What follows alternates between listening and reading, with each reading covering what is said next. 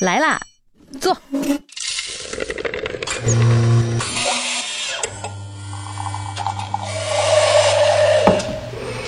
您的半拿铁，请慢用。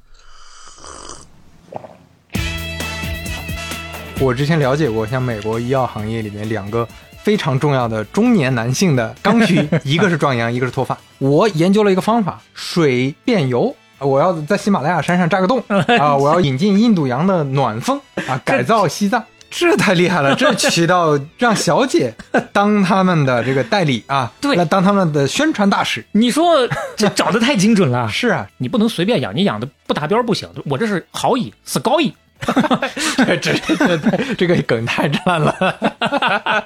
叫做什么呢？叫做逆变形无整流于三换。再来一遍，逆逆变，这个要剪到片头里。逆变形无整流于三项换向电器电动机。哦，呃，又错了。刘老根儿，刘老根儿，你是一个啥样人啊？来，半拿铁第七期开始。大家好，我是肖磊。我是刘飞。就是呃伴着这个特别热闹的音乐，我们就开始了。然后这个音乐我是没想明白到底是要讲啥，那你就开场吧。啊，但是这个音乐你肯定是还挺熟悉的，对吧？是刘老根嘛？是赵本山演的一个电视剧是吧？没错，赵本山主演，其实本身呢也是他捯饬出来的，他拍的啊。你大抵还能有印象，大概是什么年代吗？这应该是零几年吗？差不多，啊，刚过千禧年的时候。就我其实确实分不太清刘老根和乡村爱情故事啊什么这些 之间，他我感觉演的都是一个人的样子。嗯，乡村爱情呢，基本上要更偏后一些是啊，而且系列特别多。你像刘老根儿，第一部是二零零二年出的，哦，那么早的，对嗯第二部是二零零三年出的，嗯，但是第三部是二零二零年出的，这中间相当于隔了十几年啊，十七八年的时间。，是嗯，这十七八年发生了一些事情是吧？发生了一些事情，嗯嗯，这当中有故事。有人说呢，可能跟某个广告有关系。哦，这就牵扯到这咱们要聊的商业话题了啊。哎，对啊，那嗯今天呢，咱们就从这个广告开始聊起吧。广告，先给你放放，你也听一下。好，压力太大了，嗯事情太多了，快挺不住了。嗯，凝聚你黑多次蚂蚁营养制成的蚁力神牌蚁力胶囊，抗疲劳。谁有谁知道？蚁力神，哦，这广告你别说，我还还真有点印象。但我对蚁力神印象很深，我对赵本山印象也很深，但是有点儿确实有点忘了这个广告是他拍的了。哦啊，也就是说对你来说，这两个强相关还没有那么强。是，我印象确实是挺深的。你就记得以就就以力神，天然就能联想到赵本山。对，啊就他那个谁用谁知道，对这句话我也记得，但是我都没把这三个关键的 这个形象你啊没联系到一起是是是，哎，为什么会说是坊间传闻啊？坊间传闻这中间隔了十几年，可能是跟这个广告有关系。那为什么会有这种传法呢？据说是因为之前刘老根二给蚁力神做了很多的植入，有软广。哦，所以导致这个电视剧也啊出问题了。哎，你所以说到这儿，你知道这中间肯定是有些问题。你想啊，蚁力神这个东西你是知道的，但是是感觉很多年也都没有出现在你的认知当中了，对，而且早就销声匿迹了，对吧？对那波保健品好像是挺火的啊。对，所以说咱们今天就先从这儿开始讲起。好啊，这一切呢要从一个叫做王凤友的男人说起。六二年生人，生于辽宁抚顺市一个相对比较贫困的农村家庭，家里头兄弟姐妹六个人，家庭一直都不富裕，但是呢，他脑子特别的活络。哎，嗯呃，当年啊，全国农村开始推行这个包产到户的时候啊，他差不多也就刚刚长大成人啊，可能十八十九岁那个时候啊，嗯他就看到商机了，就特别积极的去承包土地，不仅把原来原来是种小麦的，嗯大家都种小麦，他呢就把这个种小麦的习惯改了，改成种水稻，而且还特别创新的搞了这同样一块土地，还又种土豆又种白菜，总之跟别人种的他就是不一样，所以他干的跟别人不一样，确实就能比别人更赚钱，就这些方法都管用。嗯土豆大丰收，但是呢，他这个说实话目标还挺大的啊。虽然土豆种的挺好，但是呢，不满足于此，觉得还能够更快的挣钱，于是呢，再转思路，搞各种各样的产业升级，开始加工粉条，开始弄豆腐，慢慢的呢，嗯生意越来越大，涉足过很多不同的产业啊，你比如说冷饮呐、屠宰呀、熟食加工啊，等等等等，做一个换一换，做一个有人学他了，他就去干别的了。就那从当年的视角看，感觉还是挺有创新精神的啊。对，嗯而且每一次转换行业，他都能赚到钱。从十九到二十九岁，十年的时间，差不多换了十多种不同的生意吧，算下来前前后后能攒下了个几十万的财富，哦，那在那个年代确实很了不起了。不少了，啊对吧？但是呢，所有的以上的这些，他好像都没有太看得上的。用他的话说呢，就哪个行业都不值得去深耕。想来想去，感觉这些都是做这个食品方面的，我能不能去找一个更大的市场？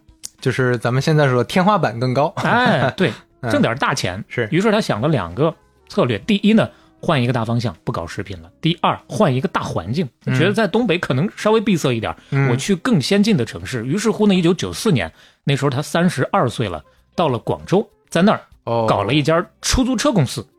啊，所以那那个年代广州肯定是还是更确实更繁华很多，啊对啊经济更发达。呃，也算是赶上了一个好风口。当时开出租车公司很赚钱，几年的时间吧，就身价千万了。嗯，这跟前头那几十万完全不是一个量级了。对对对，嗯，但是呢，咱还得说，人家这个口味还是大，身价千万还不够啊。还不够，依然觉得我还得努力，我还得搞更赚钱的生意。于是乎呢，盯上了保健品。啊，那你你要说出租车对吧？它毕竟还是个本地化的一个对，有地域性。本地化的对本地化的比较重个服务，对。但是那你说保健品，我可以远销全国各地啊。那个时候，九十年代那个时候最赚钱的啊，确实保健品厉害，一本万利啊啊！当然，你说保健品这个东西，就是仁者见仁了，对吧？过去咱从小到大这么多年，大伙儿可能印象当中都有那么一些啊。虽然现在啊，这个科学在进步，国民整体认知水平大家都在提升，但是呢，嗯说实话，人性就是那样了，你过多少年都是那样啊！你抓住人性打七寸，一打一个准。嗯所以说嗯，即使到现在，大家还能看到一些打着保健品旗号骗老年人的东西，老年人还依然去信。对，你要说这个，它又跟药不一样，对吧？它这个疗效反正模棱两可。对，那这个东西呢，它又不存在，只只要你别在里面下什么 奇奇怪的什么东西，对你对吧？也也出不了问题。只要能赚钱，不出问题就行呗。是说说当年的一些在保健品领域比较火的一些品牌啊，你肯定有印象。太阳神是不是有？对，没错，啊太阳神口服液算其中之一啊 哎。你要说这个口服液的话，三株口服液啊，嗯霸王鳖精这些都算。嗯还有一种东西叫做五零五神功元气弹啊这这听起来很过瘾啊！啊，你没有印象啊？没有印象，我没有印象。哦，当时我记得我们那边还挺多的。哦，当时我们那边，我记得我家也有买。不知道是我家这个消费没到这层次，还是怎么？就没印象，没有保健品。你记得咱前两期最开始说健力宝的时候，不是有谈到吗？呃，九十年代那会儿有一波气功热嘛，嗯，就那一波气功热起来之后，就带了这么一波的保健品。神功元气弹也是这玩意儿，算是乘着这么一个背景火的。哦，所以它本身带着一个叫什么气功的这么一个标签啊。啊，可以你你我跟你说说他这个打的这哎个哎旗号是什么啊？内病外治，外病外治，集预防、保健、养生三位一体。原理是啥呢？通过肚脐神阙穴透皮吸收，培补元气，健脾益肾，调整气血，平衡阴阳，从而达到强身健体、预防疾病的作用。给你放一个当年的广告，你稍微看看会不会有那么一点点的印象啊？好嘞，祖国医学指出，神阙穴内连十二经脉，五脏六腑，四肢百骸。来挥舞发掘祖国医学宝库，创造发明五零五神功元气弹，祛病强身，内病外治。中国咸阳保健品厂荣誉出品。那你就听吧。这这这这这有有那种江湖卖艺那半仙儿那种感觉啊。对，就是感觉啥作用都有，但是呢，你也挑不出来。你说你戴了之后觉得没啥效果，你也挑不出来它的啥毛病。嗯，而且，当时这个神功元气带确实很火，为啥呢？广告啊！其实咱前头说这么多的品牌，基本上都能捋出一条线，很多品牌就是玩命的打广告打出来的，嗯对吧？一九九二年差不多中旬吧，几个版本的广告陆续都在央视的黄金时段放的。当时有一句广告词儿叫做“人人求长寿，长寿五零五”。当年新闻联播之前有一个节目预告，女主播当时李修平老师就已经是女主播了，啊，旁边那个显示器上就有个五零五的这个广告的图案，回头咱们把它放到 show notes 里面，你看一眼。嚯，这有点狠啊！对，就广告就做到这种程度，而且前面咱几期说饮料的时候，也有不止一个品牌因为赞助奥运火了。对，这五零五也没放过那个机会，当然它稍微往后了一点。你像健力宝，最开始是八四年洛杉矶奥运会嘛，是这个五零五呢，九二年巴塞罗那奥运会，啊，广告是这么说的：二十五届奥运会中国体育代表团首选医疗保健品。这确实有点狠啊！就我刚才就想说，那个新闻联播之前这个图片，这挺夸张的呀 你。看时间对啊十八点五十九分十八三十秒，点五十九分，这已经出来了。这咱们现在就感觉什么植入电影、电视剧、嗯植入综艺，嗯感觉挺夸张了。对这可是就新闻植入新闻联播最官方的，对不对？当然，当时不光是他一个啊，就是说这个黄金的时间段有他一份儿。啊，当然，其实说他呢，就是稍稍的打一个岔啊，嗯主要不是说他，有机会回头可以说说他，因为这个东西现在还有 这这是还在卖是吧？还在卖，还在卖。我靠，啊淘宝还搜得到，搜得到，搜得到，厉害 啊大！家回头可以去看看啊，行就是说这个东西起码现在没有被证伪啊啊，或者说没有被广泛认可的证伪，是吧？了不起，了不起，那这竖个大拇指。啊，啊你搜搜看看。神功元气袋，哦，有有有有五零五旗舰店，五年老店呢，天五年天猫老店，确实就是那个厂啊，嗯，陕西咸阳秦都乐玉北路十九号。足见他他的最起码他的影响力，他的余印还能让他活到现在。就像刚刚咱说过的啊，三株口服液，嗯其实这个东西才是真的火，我都喝过，小时候喝过，我们家喝过。哦，对，这这个这个是不是当时就当那种日常的什么预防类的药来喝的？我的印象呢，他打的那个其中一个口号是“告别亚健康”。整个九十年代基本上就是风靡全国的那种神药。你知道它营业额九六年多少？八十个亿。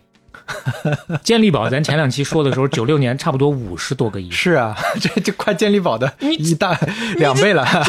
这很难想象啊！你要嗯要不是看到这个数据，当年是你让人觉得三株和健力宝哪个火，不一定是怎么回事呢？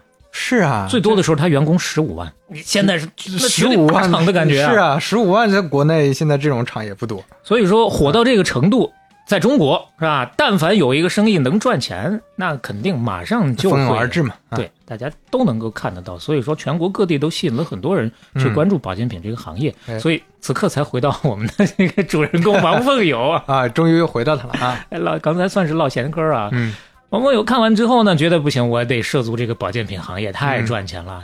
而且呢，他还挺沉得住气的，考察了两年，研究了、策划了很久，开始行动。一九九八年的时候，那时候他已经三十六岁了，从广东回到老家东北，开始搞保健品。他呢特别有意思，别出心裁，搞了一个别人想不着的东西。嗯，但是现在你知道了，我们谈的是蚁力神嘛，他就把这个目光盯在蚂蚁的身上了，哦，要做跟蚂蚁相关的产品。就这个大家熟悉，哎，你为什么会有熟悉的认知呢？我挺好奇，因为开始我完全没有这个认知，但是后来发现确实，咱们老祖宗有传下来这个。是就因为因为蚂蚁毕竟还是常见的生物之一。你是对，从这个角度你你对你要是说另外一个没听说过的动物，啊，那可能啊对吧？你弄个不好认知楼够是吧？对啊 天牛是就不行了。是啊，什么蟾蜍这种，那离得比较远一个对生物。，你要是真正从祖上倒呢，差不多能找到一些，比如说咱们老祖宗的中医药对于虫类的药剂的记载和嗯应用呢，能找到不少。你比如说，呃，战国时期有一个五十二病方，是目前为止发现最早的记载虫类药的著作。嗯某些中医方面治疗顽症的时候，确实也能看到用虫子的，比如手工、水蛭、蜈蚣、全蝎这些个 虫子，都会在中药方里头出现。那这这个我有印象的，就是武侠小说里确实经常用这些 拿水蛭。来来来对吧？做做蛊嘛，对吧？这类似这种啊，那至于说蚂蚁呢，呃，《周礼》《天官》还有《礼记》内则里头有记载，说嗯秦朝以前蚂蚁卵啊、蝉呐、蜂啊、蜜蜂的蜂啊，这三种是帝王的食品，皇帝才能吃，用于供奉皇室和祭祀的珍品，这属于。嗯而且你说现在的话，很多热带地区的老百姓，部落里头也有保留吃蚂蚁的习惯，嗯是对吧？那这是往前倒，差不多能倒出一些依据，但是他想出的依据是什么呢？算是编造了一个中医保健。这还不是这些，你说了半天，我以为是 他研究的结论呢。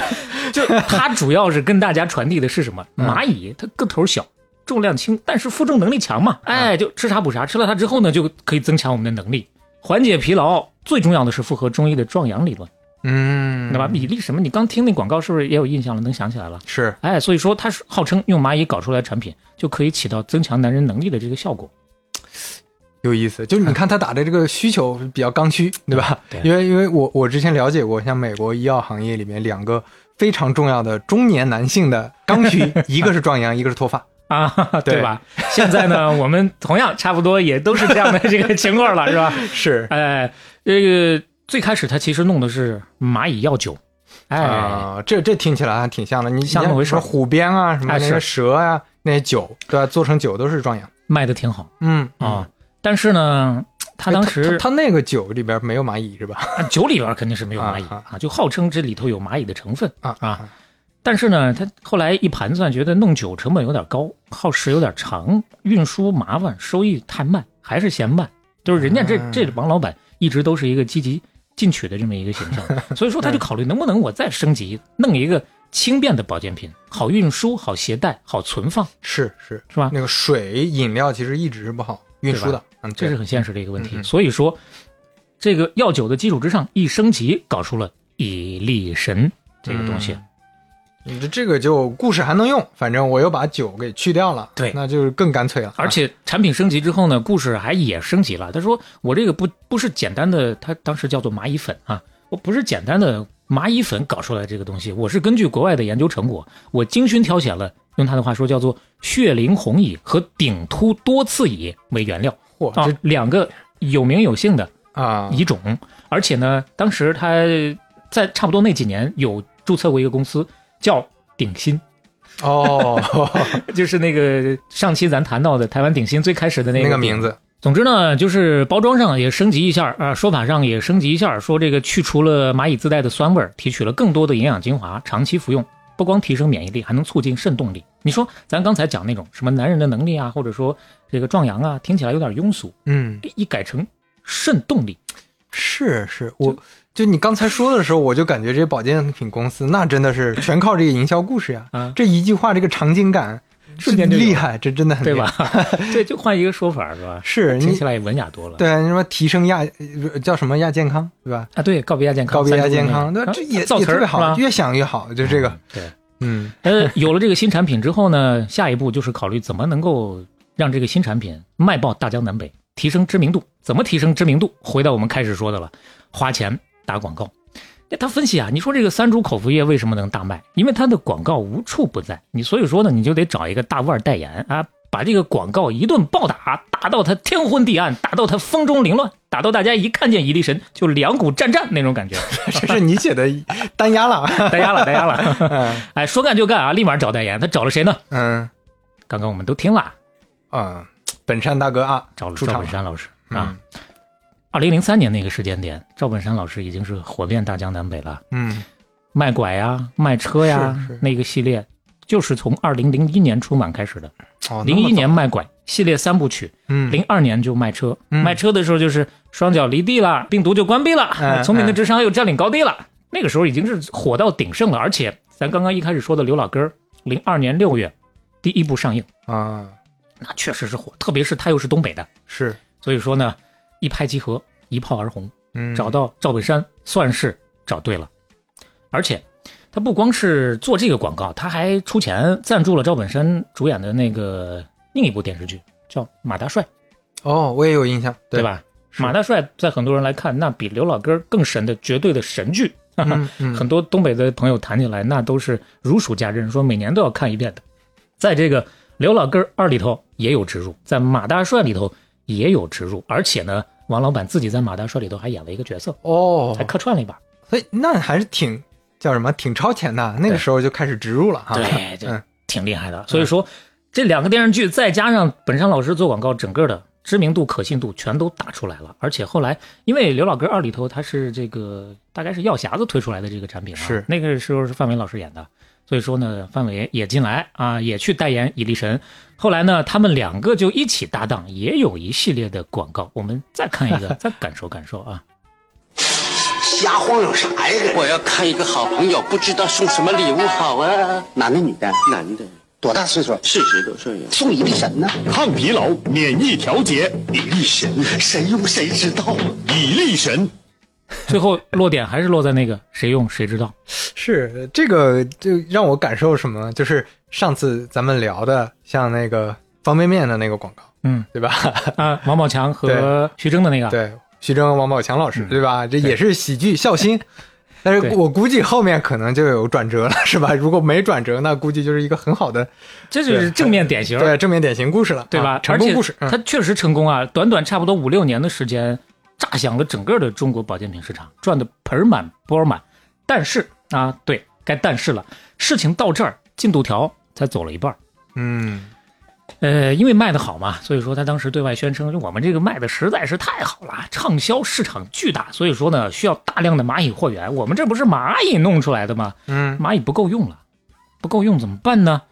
我们要扩大生产，我们要跟广大的农民朋友啊一起来合作养殖。哦，我有有点印象了，这事儿你有印象？对，啊开始搞叫什么供应链改革，哎呀，这个高大上了是吧？嗯哎，我们一起来赚钱，带着大家一起致富。我当时大家都给他点赞啊！那么你发家致富不忘本，带老百姓一块儿赚钱，怎么赚呢？其实大体来说有，呃，跟老百姓有关系的，当时有两种模式啊。第一个呢叫做租养，第二个呢叫做代养。所谓的租养怎么说呢？就是我把这个蚂蚁啊给你老百姓，你替我养十四个半月，差不离儿了，我就给你收回来，嗯，你就相当于通过养殖来赚钱。是这是第一种模式。第二种模式呢，你要是没工夫养，没关系啊，你连养都不用养，你就我替你养，你你把钱给我，我替你养。哎，到时候我养完之后呢，哎，有收益了，我直接就就就把钱再还给你就完了嘛，那再给你赚钱的，跟你分钱。这听起来，这不就是个投资吗？哎集资投资嘛。啊对，这就是核心了。为什么我们把它归到金融的这个专题范畴当中呢？那你说这个东西到底有没有吸引力呢？还挺有吸引力的。为什么呢？咱算算当时这个钱是这样的啊，嗯它有前提条件，你养没问题，但是我这个蚂蚁，它也得有质量要求，你不能随便养，你养的不达标不行。我这是好蚁，是高蚁，是吧？这这这这个梗太烂了 多好的梗啊！啊！可以可以可以，就是你得先交点保证金，那你保证你这个质量没有问题之后呢，到时候我连本带利还给你。嗯啊，保证金呢多少呢？按份儿算，一份儿一万块钱，啊，十四个半月之后我收回来，给你一万三千两百五，百分之三十二点五的这么一个收益啊，十四个月，嗯，十万块钱进去，出来就是十三万多呀，那是不少。对吧？但是这我我感觉这里边一旦涉及到你要先给钱，那就得出出问题。啊那是一定要出问题。是啊嗯，但当时老百姓想不明白这事儿，觉得好啊，是吧？能跑通了，而且他最开始的时候确实是有正常返回来的。啊啊，对吧那跟前面任说台何的都会一样的，啊，对对啊，我们整个的金融骗局系列不断的重复类似的这些骗局，就是要告诉大家，韭菜永远是不长记性的。第一呢，大家听听故事啊；第二呢，也是再一次的提醒大家，所以而且这这里边，我觉得很多人可能觉得啊赵本山代言的那不会出啥岔子吧？对。你看这电视台天天播，对吧？对。那这可能大家意识不到，嗯，你我都看过这个广告，那你想吧，是，是吧？到二零零五年的时候啊，以力神登记在册的养殖户二十七万，嗯养殖户是二十七万。其实你你翻很多的报道，你会发现，说起来都是用了一百二十万这个数字。啊，我想了想，大概他们就是按二十七一户再乘个四这么算的。我觉得二十七万这个数更靠谱一些，嗯一百二十万呢不是户而是人吧，大概覆盖到这么多的人，反正呢，确实是参与进来的人很多了，肯定是供过于求了。你想这么多的蚂蚁，那正常他的产品还在跑的，还在卖的，但是他用得完吗？他卖得出去吗？蚁力神对外宣传的是我们公司年销售额有八个亿啊，就肯定是没问题，源源不断的卖。但是实际上呢，它真正的销售额并没有那么多，最多可能只有哦一亿、几千万，就是没有卖出那么多。那么多的蚂蚁，它其实用不了的。你知道问题出在哪儿了？慢慢的、慢慢的养蚂蚁，给他送回去，那些人就发现了，哎，这不王老板公司派来收蚂蚁的这些人啊，什么保证金，什么保证质量啊，他们根本就不在乎质量，有的时候就拉走了啊，对，大小不管，甚至死活都一样。多点少点都没事儿，而且有的时候给个空箱子他也照拉，而且还有人看到收回去之后直接把蚂蚁就扔垃圾桶了。这里边就可能还涉及一个问题，就是咱们前面也提，是不是保健品里边到底原料是啥，对吧？咱也说不清楚。这仁者见仁的事儿。那它这个蚂蚁到底一个蚂蚁能做出多少保健品来，咱也 说不清楚对就是它这保健品里有没有蚂蚁，可能都说不清楚，对，就这个事儿这些说不清楚啊。越发出了这个事儿之后，就越发让人疑惑了，它到底有没有声称的蚂蚁的那些功效呢？对不对？是，事实上，这个事儿还真有人去验证过。嗯为啥呢？因为差不多也就是零三零四年前后吧，曾经一度啊，这个蚁力神这个产品出现在了日本的打假榜上，说是虚假宣传的，引起了国际的关注。不光是日本，还有美国的一些专家就拿这个蚁力神，啊 哎，去拿这个蚁力神去做临床研究。首先呢，有人拿蚂蚁做研究，嗯研究出来说呢，是它有一定的什么。可以抗炎症、抗疲劳、延缓衰老、提高免疫力的功效，但是这个效果特别微弱，是一个非常缓慢的过程。这还算是多少稍微支持一点它，但是嗯，但是真正把它给拉下神坛，或者说就证明了它跟蚂蚁没有半毛钱关系的嗯这个研究呢，是来自于 FDA。哦，美国药监局对，这这新冠这几年大家对于 FDA 都熟了，是吧？？人家正儿八经的对蚁力神做了一个检测，到底你们这些人吃完之后觉得有效果是心理因素呢，还是它到底是真的是有效果呢？嗯检测之后发现，发现了高达处方药浓度的西地那非。就干脆往里放西地那非啊！对，呃 西地那非能跟大家科普一下吗？这个这个就是怎么说呢？万艾可的主要成分，啊啊啊！对对，就是伟哥嘛，对就是伟哥啊。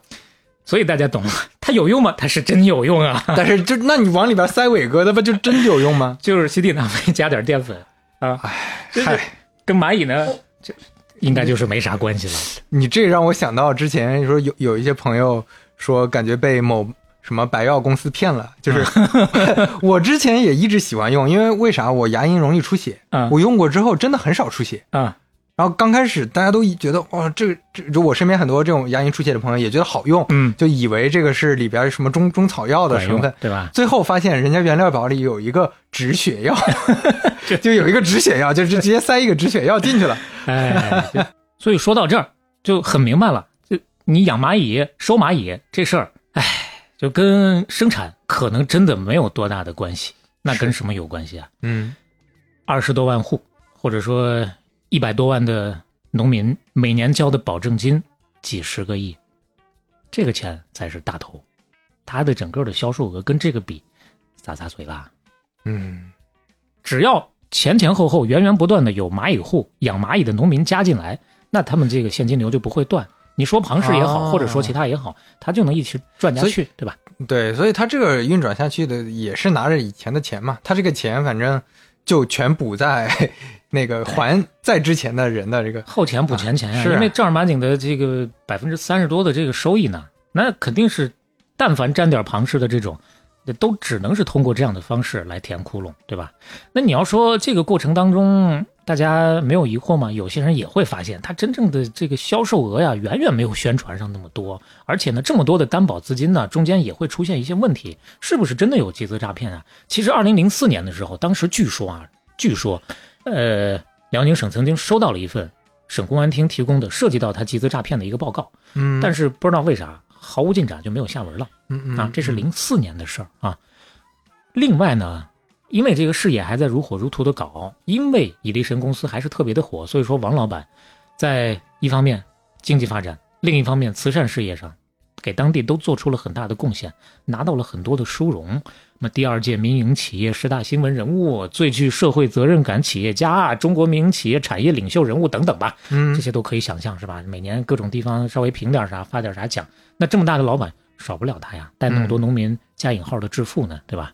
但是链条总有断的那天啊！有人也给他算过账，就按二十七万养殖户来算的话，每个人投入的平均资金，当时据说算了算是四点二万，就是大家不只是一一万块钱买一份儿，啊有钱很多的咔往里好多投对平均下来其实好几份。对，按照这个比例来返还的话，他一年要承担三十多亿的返还款项，哪儿拿得出来呀？对吧？是啊，他这营销售额他自己讲的都没没到这个吧？对所以说嗯到二零零七年八月的时候，他们的资金链就出现了严重的问题，断了。嗯终于支撑不下去了，而且这个进展的速度很快，到十一月的时候，集团就进入到破产程序，开始变卖资产，偿还移民的保证金，但是呢，杯水车薪。那十一月二十号的时候呢，很多当时已经很明确知道啊，我被骗了，很多养殖户就特别愤怒的冲到他的总部去，一看呢，人去楼空了，然后又跑到辽宁省政府门口，坐了三天抗议求助，总共有六七万人，人还是要处理，还是要抓的，包括王老板在内，一共是五十五名高管涉嫌合同诈骗被检察机关起诉。然后呢，到一一年三月份，王老板因为合同诈骗、扰乱社会秩序、职务侵占罪被判处无期徒刑。嗯，这判的还是挺狠的。嗯嗯就这个事儿到这儿算是基本画上一个句号。但为什么是基基本呢？因为当时东北有一个说法叫做“东北双蚂蚁哦，还有一”，个蚂 还有一个啊，这个咱们就不展开了。嗯嗯这位呢是汪老板，叫做汪振东，差不多也是一样的套路，就是养蚂蚁的这种套路，非法集资三十多个亿。零七年的时候，以集资诈骗罪判了死刑。哦，当时汪老板不服啊，说我自己经营模式，我完全照抄王老板的呀。这不为啥他 哎，他不死偏我死。是啊，嗯话音刚落，枪决执行。嗯 当然了，这就有点细说了，不知道这当中有多少的演绎成分。但是呢，几个时间点再跟大家说一下啊，嗯我们再回顾回顾。这位汪老板后面的这位啊，他是零七年二月份判的，零八年十一月枪决的。嗯刚刚我们说以力神的资金链断了，也才是差不多零七年八月的事儿。也就是说，这个汪老板判的时间还早于王老板哦，以力神资金链断的时哦，间。所所所以说这个可能对不上。最后，这个王老板被判是一一年的事儿了。嗯，哎，这个汪老板那个牌子叫啥？他那个品牌呢，打听了一下东北的朋友啊，说印象比较深，叫以俄精酒，但是嗯确实现在网上能找到资料相对比较少。嗯啊，他那个集团叫东华集团。如果有东北的朋友对他有印象的话，可以留言区大家一起来共创一下，啊，再回忆回忆当年是不是呃印象还比较深刻。那嗯所以说两相比较之下，还是确实以力神第一广告打到全国了，第二呢，这刘老根儿一个电视剧大家也都印象比较深刻啊，而且是说到这儿，我们要稍微的 call back 一下了。这个王老板呢，他不是客串了马大帅二是嘛啊？哎，其实刘老根儿里头也有一个商人，有一个企业家也客串了一下。这不是这不是那个汪老板了，是另一个企业家。这是另外一个老板了。嚯啊这个老板呢，同样也是一个传奇。进入到我们今天的第二趴，要跟大家介绍一下陈老板，他的名字叫做陈向贵，哦，也是一个传奇商人。在《刘老根儿二》里头，他饰演了一个廉政官员、乡党委书记，哦，最大的官了，那那就是给他很大的面子嘛啊。正面形象。嗯，这个算是一个伏笔，一会儿我们会说到啊。那既然是在这个系列故事里呢，这个陈老板估计也有个转折了啊。肯定会有转折，但是呢，这个陈老板确实更复杂一些。嗯嗯陈老板再重复一下，他的名字叫做陈向贵。嗯不知道有多少人对这个名字有印象？他是六四年生人，呃，黑龙江的人，嗯，同样是农村家庭，同样是一个能人。高中毕业进了部队，成了中国第一批的森林警察。退伍转业的时候，大部分他的战友选择就是直接给安排工作，但是呢，嗯。他选择拿钱，拿五百块钱复原金，复原津贴是吧？对类似这种。复员哦，就是可以以选，就你就是被安排就业还是拿钱？对啊。他呢更活络一些，嗯。想要靠自己的双手去打拼，嗯。就想拿这五百块钱当启动资金，开始我的赚钱之路吧。其实嗯呢，也没直接上来就投资，第一份工作去一家洗衣粉厂做销售，嗯。能人嘛，咱不是说那嘴啊非常厉害，天生做销售的料，在这混得风生水起，很快就是王牌推销员。嗯从这儿稍微积累了点经验之后呢，马上开始搞自己的事业，撺掇了一家校办日用化工厂，开始生产洗衣粉。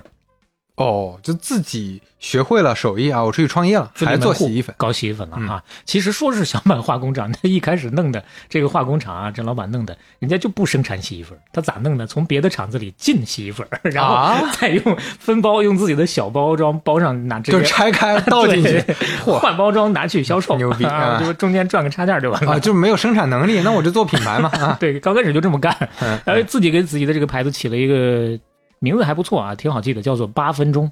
哦，它有什么寓意呢？就是我们这洗衣粉八分钟用上就把你衣服洗好了，这好啊，这也是一个营销鬼才的感觉啊。绝对的鬼才。啊这只是其中一个侧面，反正就是一通操作吧。很快，他这个洗衣粉一路畅销，很快就成了他的第一桶金。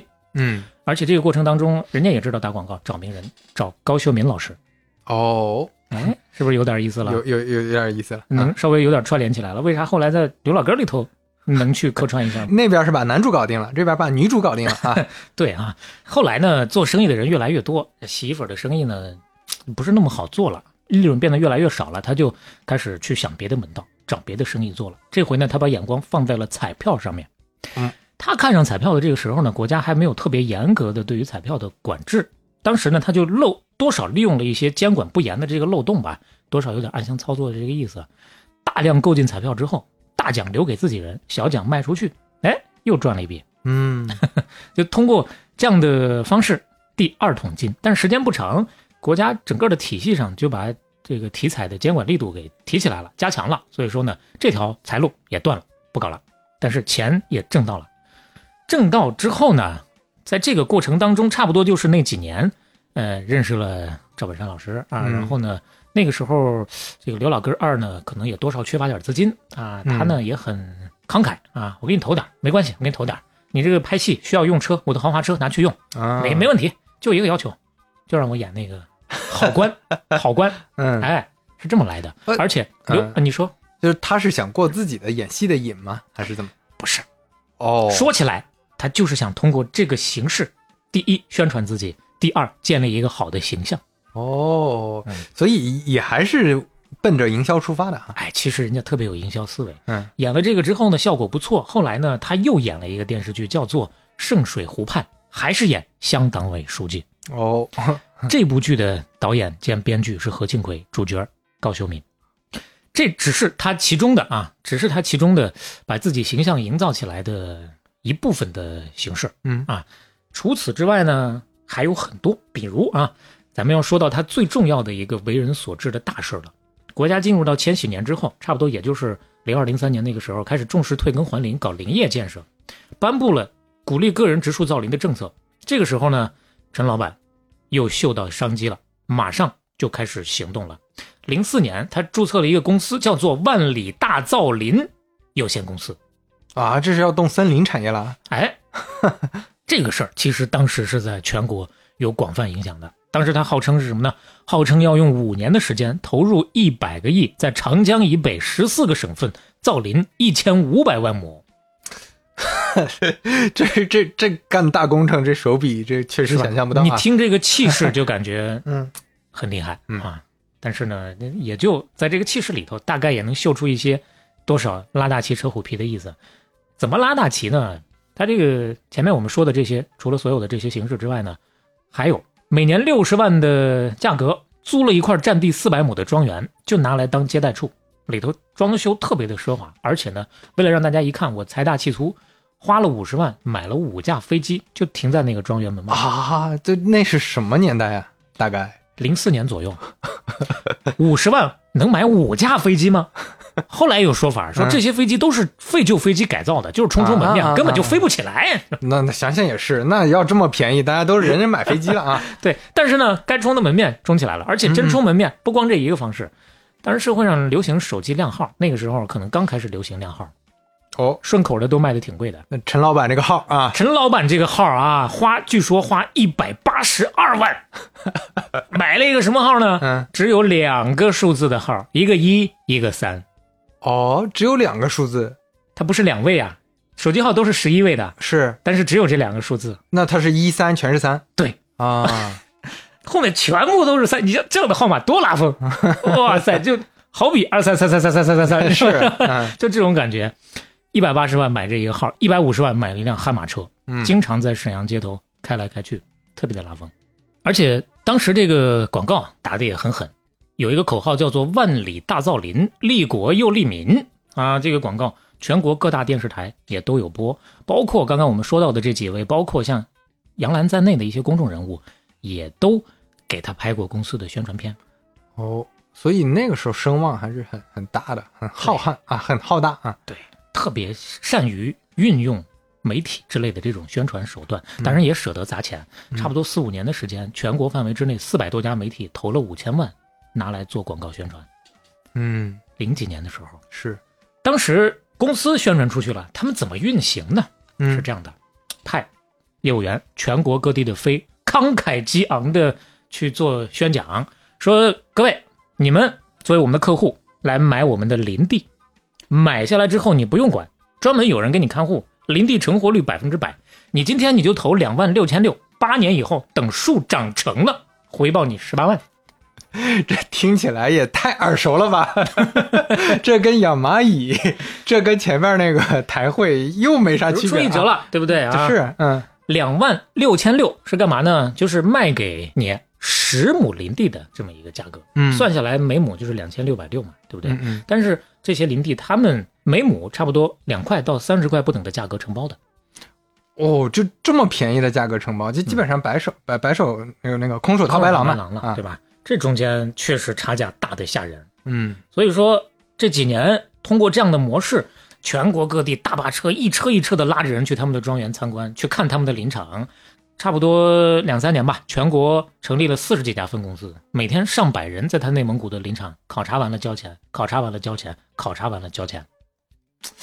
这个想想还是挺有吸引力的啊，就是尤其你看到你跟刚才说前面咱们说的还不一样，对吧？台会那种我也不知道钱去哪儿了，嗯，这你我给你看这片地，对吧？这些树，对他这这感觉不一样树苗，他确实种了很多的树苗，这是嗯所以说你眼见为实，而且呢，再加上陈老板确实很有煽动力，嗯差不多最后的数据是一共有两万九千九百八十七个人去购买这个林地，销售了四十五万亩，吸纳公众资金十三个亿这个数字一下就上来了呀。啊！如果说他正常的能把这个树种好，比如说十年八年之后，这个树真的就成材了，我能够实现一个收益的话，你不能说它是骗人，是啊是，对吧？那问题肯定就出在这儿呀。问题出在什么地方呢？我们看一看细节啊。零四年的时候，他租了差不多六十万亩地啊，大量种植所谓优质的树苗。三年过去了，这些树苗啊，仅仅长粗了三公分，跟他宣传的、哦我过三年我应该长粗十公分，差差不多别还是挺是啊，三公分，这大家拿手比划一下，对，这那这这个小还是个小树苗嘛，达不到那个水平。嗯而且他这个最后就案发了嘛啊，嗯案发之后呢，有记者去采访了一下给他养护树林的这些个工人，那这个工人说了，我们看呐，这就是个笑话。如果种树有这么高的回报，那俺们早种了，你还等你啊，是吧？你别说是八年、十八年，他也成不了材这些树。但是这是后来有记者采访的转述的当时的护林工人给出的说法、啊。但是呢，另一个层面，护林工人也说了，说这些情况呢，陈老板他不让俺们跟外头来的这些个投资人说，我们必须跟他们隔得老远的，不能跟他们讲话。这个确实这里面存在一个常识问题啊，就树要成材，它需要多久？那可能都超出大家想象了，大家就觉得这个不就跟种个什么小小树那种，对种个苹果树，种个庄稼一年还就能对种个庄稼是吧？眼看着路上都这么多树，咋呀？种上还长不出来吗？是？，但是没想到这树长得可能比想象的慢很多啊。对，而且你知道这个东西大家深信到什么程度？哪怕是后来他案发了之后，还有人在记者采访的时候说了：“我钱我不要了，我就当为国家做贡献了。我看见那些树了呀，我这树这个为国家种的，我就做贡献了。啊，就我我当做慈善了啊。对啊，你他确实拿钱种树了，绿化沙漠了，造福国家了。而且陈老板自个儿在法庭上也说了，哎，其实赚不赚钱对我来说不重要，我就是一心想给国家建造一条绿色的万里长城。即使后来他还是会，我有看到一个小小的纪录片儿啊，当着自己儿子的面来给他说，儿子啊，看看这卷儿是我当年做洗衣粉时候的这个。一些辉煌的过往的记录，这卷儿是当年老爸做万里大造林时候的啊。这个记录，嗯嗯嗯。还是很自豪的一种资本。哎，刚才说那个案发是是啥案发了，这不确实是案发了。零七年的时候，内蒙古公安机关正式对他的公司立案侦查了，哦，这个案发就是这个案子发生了啊。啊。哎，你觉得是哪个？我我以为是个什么种树的一个术语呢，什么这个树案发了，哦什么就没搞明白。对前面 故意稍微的留了一个小包袱，留的不够精明。对哎他后来就判了啊。零七年八月的时候，他就被逮住了，肯肯定被人告集资嘛，是吧？对对对，呃，零八年十二月的时候呢，公开宣判，以非法经营罪判的，哦，非法经营罪判的，判了十一年，没收个人财产两个亿，掐指一算，零八年判十一年。嗯那这会儿肯定是已经完事儿了，而且说实话，人家没等到十一年，狱中表现良好，一四年的时候就出狱了，哦，那出的还挺早的。再度创业，又搞了好几个项目。嗯，这个我们就不再展开说了啊，嗯，有兴趣的朋友自己去看吧。嗯，呃，依然还是特别会搞宣传，在一七年的元宵晚会上，一八年的春节晚会上，二一年的春节晚会上，都看到了陈老板陈向贵的身影。哦，这是在观众席下啊。对，嗯现在他抖音、快手也有，嗯也能看得到，但是个人整体感觉上呢，营销打法还是多少有点儿他原来那个时代的特色。啊，不见得完全能够跟上互联网时代的这个营销节奏，但是纯粹是我个人的看法。呃，有兴趣大家可以自己去考察考察，去感受感受，去看看陈老板这波生意到底能不能做起来。嗯嗯那不管怎么说，人家是跌倒了又爬起来了。啊。是你如果说此前恩怨确实案子判了了结清楚了，现在人家属于合法经营，那我们祝福。嗯。啊。从意志品质方面来讲，那是得服。那这个事情就暂时先告一段落啊嗯，中插一首歌吧，跟大家上期节目用了一首林声祥老师的《种树》，嗯，这期节目嘛，跟大家中插一首《种树》还是种树哎，换一个歌手马飞老师的《种树》，大家再感受感受不一样的那种感觉，因为咱现在说到的是种树的事儿嘛。嗯，听一小段。好。搭在我种花，搭在我种花，飞扬自由魂，飞扬自由魂，民主把国间，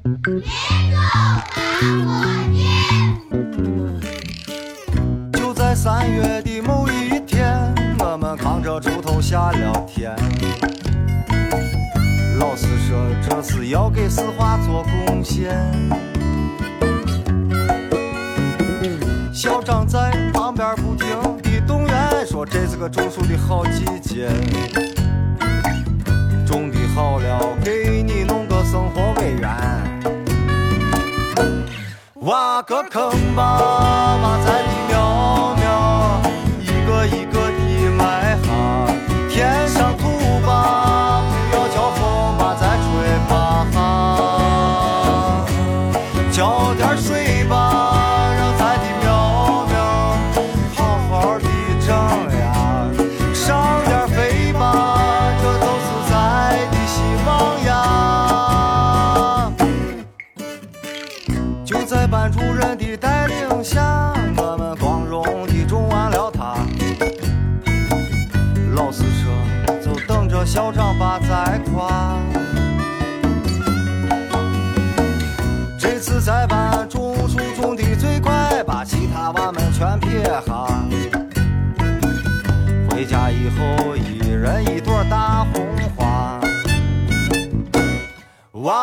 坑吧，把菜的苗苗。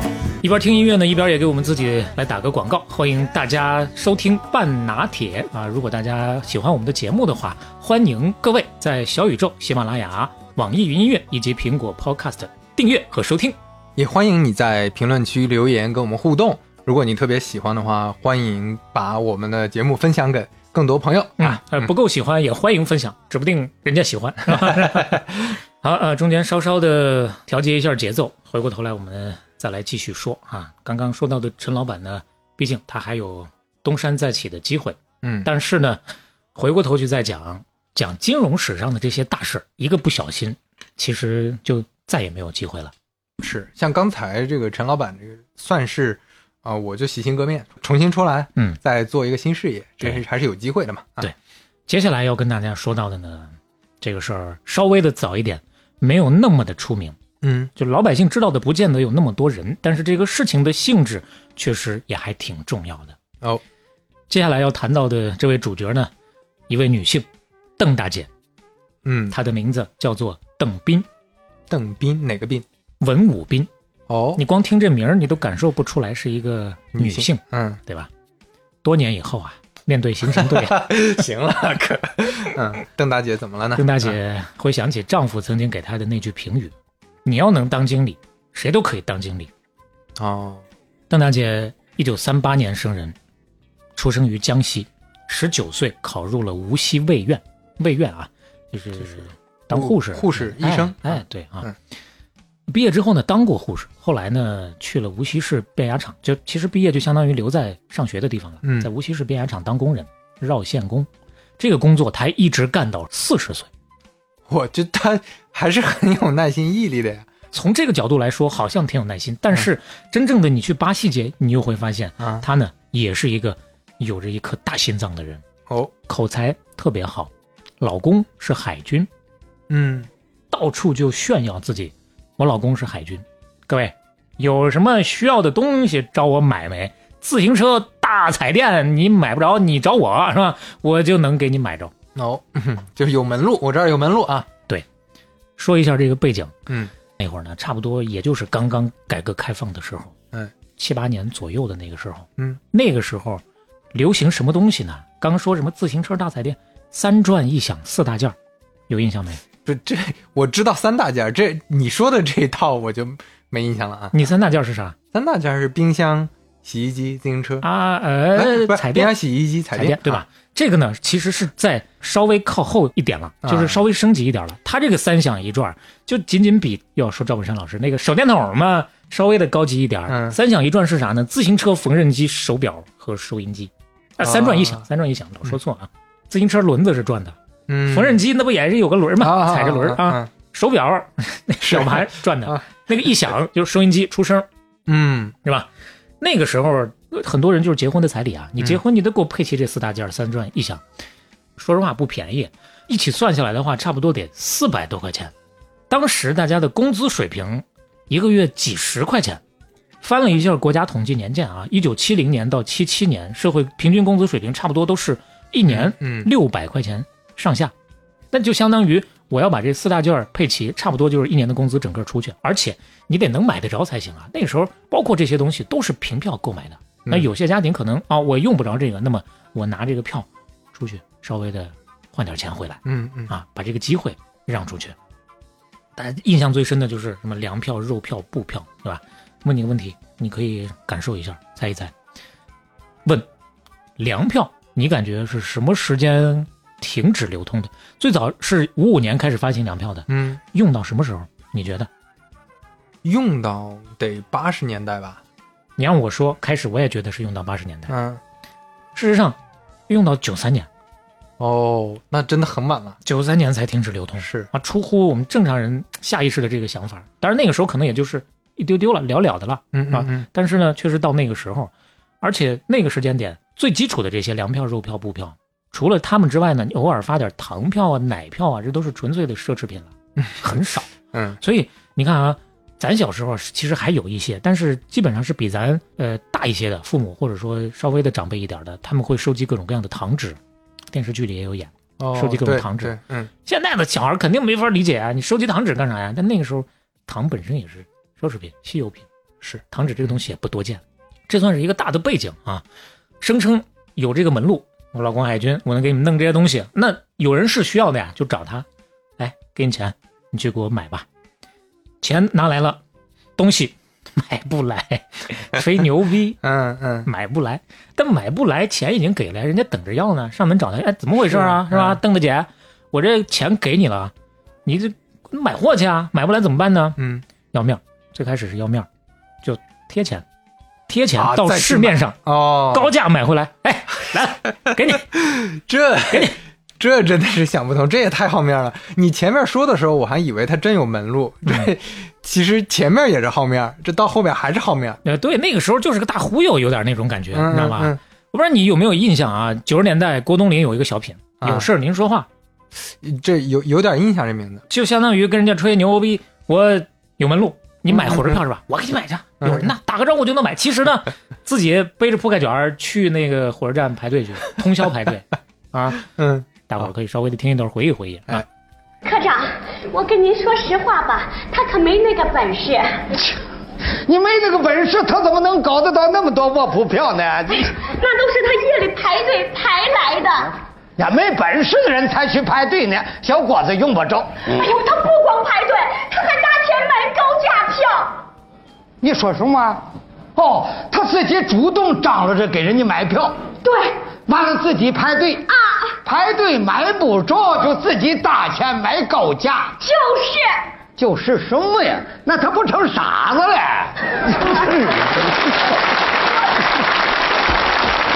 你倒是说话呀！好，科长啊，这车皮的事儿啊，啊，没问题。哎，全是小伙子实在。你，说话。好好好好，别送了啊。哎呀，就是就就就这种形式。嗯，有些时候要自己搭钱，有的时候要自己搭功夫，有的时候要自己搭人情。嗯，你像邓大姐这么个搞法，这个窟窿是越搞越大。于是乎，一九七八年的时候，因为诈骗被工厂开除了。对，那会儿他正好四十岁，哦，所以他干到四十岁是因为被开除了啊。没法干了，干不下去了。哎呀，开除怎么办呢？此处不留爷，自有留爷处；处处不留爷，爷我就去小卖部。正好，这邓大姐呢，还真就去小卖部了啊。嗯就这个厂子里头开除之后呢，他在这个街道办的小卖部里头就卖卖货、接接电话，勉强的能够混口饭吃，呃，做几笔小生意啊。但是呢，也没怎么挣着钱。于是呢，又回来重操旧业了，还是这个代买警校货呢，上瘾，这事儿这爽，我就干这活儿，就干这个，重操旧业，重蹈覆辙。嗯，反正也没有工厂开除我了，我就啊继续干啊。但问题就是重蹈覆辙，就是重新赔钱啊！因为钱到手买不到货的时候，他怎么办呢？故伎重演，找更多的人集资来堵这个窟窿。啊，开始搞集资了，这其实就是找更多的人，哎，要不要买？来，给我钱，我给你买。哎，要不要买？来，给我钱，我给你买。然后新来的钱去补前面的坑嘛。对啊，就是这样的方式。那窟窿肯定是越来越大，嗯，告发他的人越来越多。所以说到八四年的时候，八四年的时候再次因为行骗，被公安机关处以拒绝悔过。嗯，拒绝悔过是个是是是个怎么个弄法呢？是它属于这个刑法当中的非刑罚的处理方法之一啊。这个应该上个罗翔老师的声音啊。嗯，其实简单的理解呢，有点类似于写保证书啊，写悔过书，啊写检讨嘛。哎，写个检讨，书面的方式保证一下，我肯定悔改啊，保证不再犯了。这说明还不是很严厉嘛。没有那么严厉嗯嗯，啊，但是呢，从司法解释上来说，会对当事人的声誉造成影响。那就留个案底了。哎，对，你看啊，在厂子里的时候也搞这个，出来之后继续搞这个啊，搞一次被人搞倒，搞一次又被人搞倒，在同一个地方屡次摔倒。但是呢，这邓大姐呢，人家没有躺平，而是次次都爬起来，奋力前行。这嗯，到底是什么支撑她呢？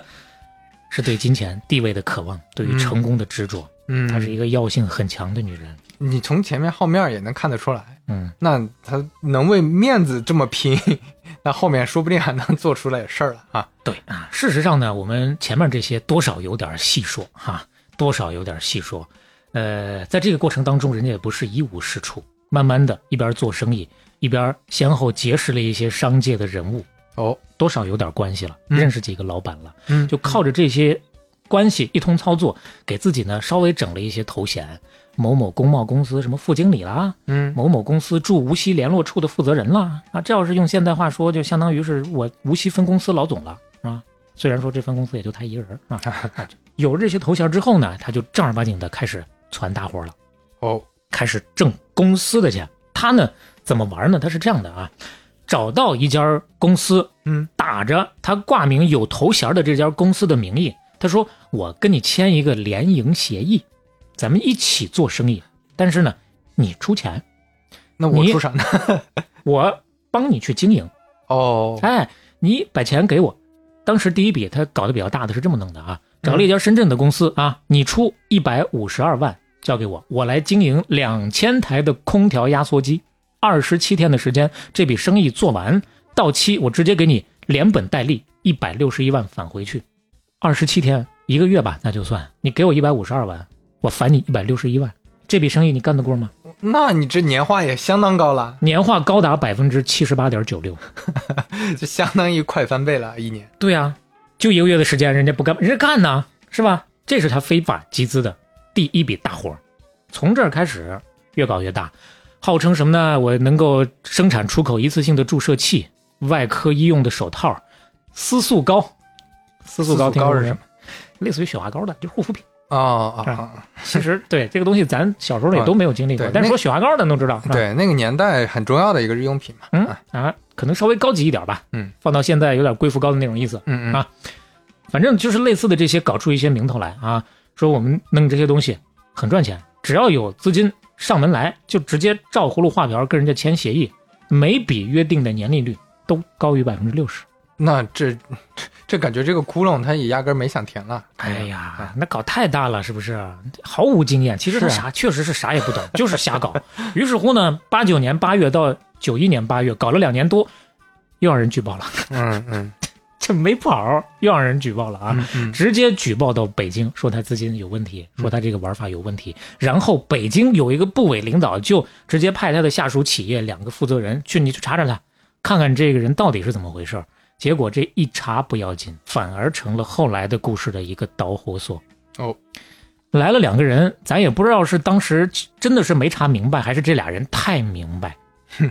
冰河一处将打一家，他们拧成一股绳了，你知道吧？就跟这个邓邓大姐干一块去了。合伙了，你知道吗？当然，邓大姐呢也是啊，百般的供着讨好，然后呢，这得掏点钱出来、嗯嗯嗯啊那你不得不说，这个邓大姐还是厉害啊！啊，对，能搞定啊有门路是吧？嗯能能把这些事情搞定，嗯他确实善于打这个人际关系。嗯所以说这两个分公司的负责人回去之后也是一通吹，哎呦，这个合作经营这个模式厉害啊，很好啊。这叫什么？这叫借鸡生蛋，借船出海啊，是吧？你现在不行，你这个办事处牌子太小了，你就直接成立一个公司，你这样你才能把生意做大。我们一起搞，一起把生意做大。有了这个背书之后呢，新公司成立起来了。这个时间是一九九一年的八月八号，选了一个特别吉利的日子，叫做无锡新兴工贸联合公司。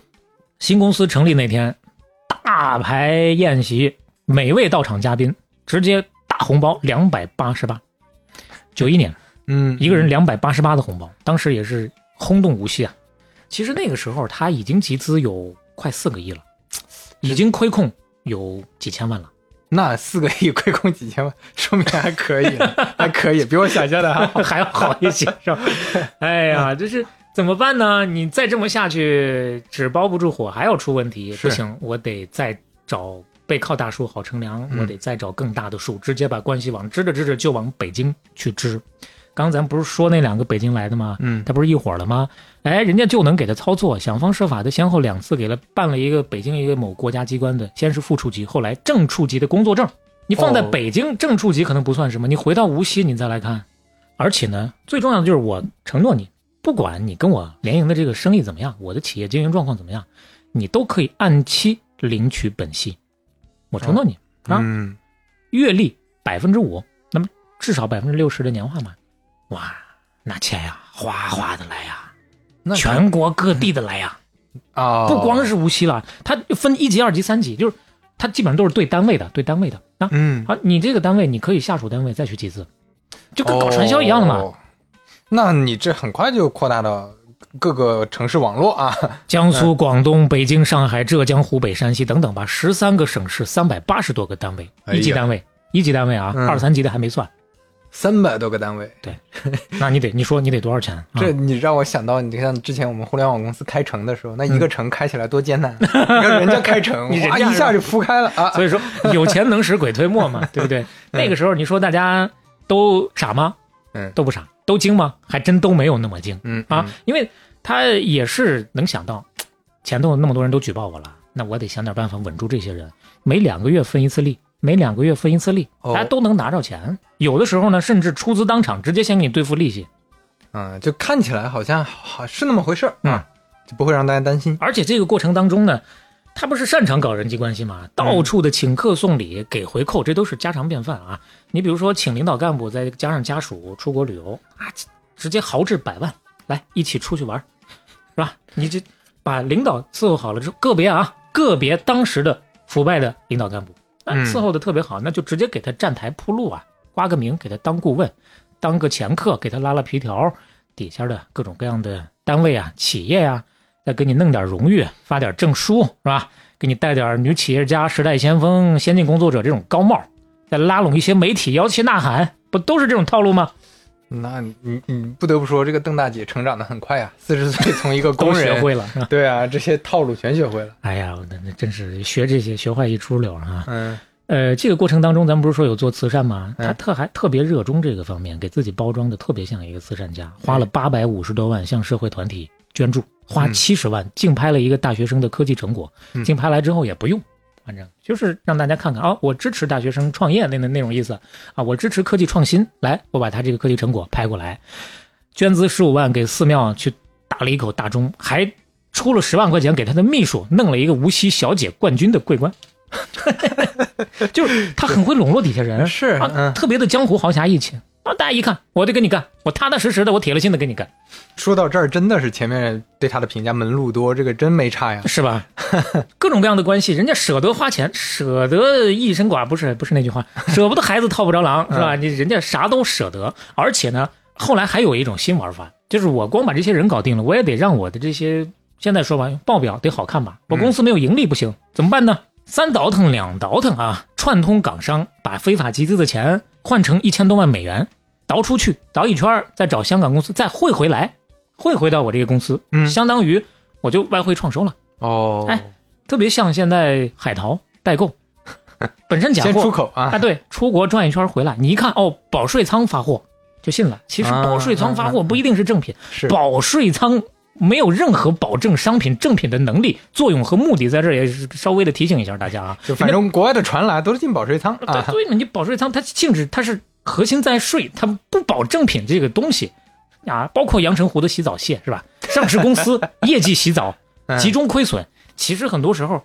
都是一样的玩法，核心都是一样的。是他把这波转了一圈进来之后呢，人家还特别的积极的去交税，一千多万美元汇进来交，掏三百七十万交税。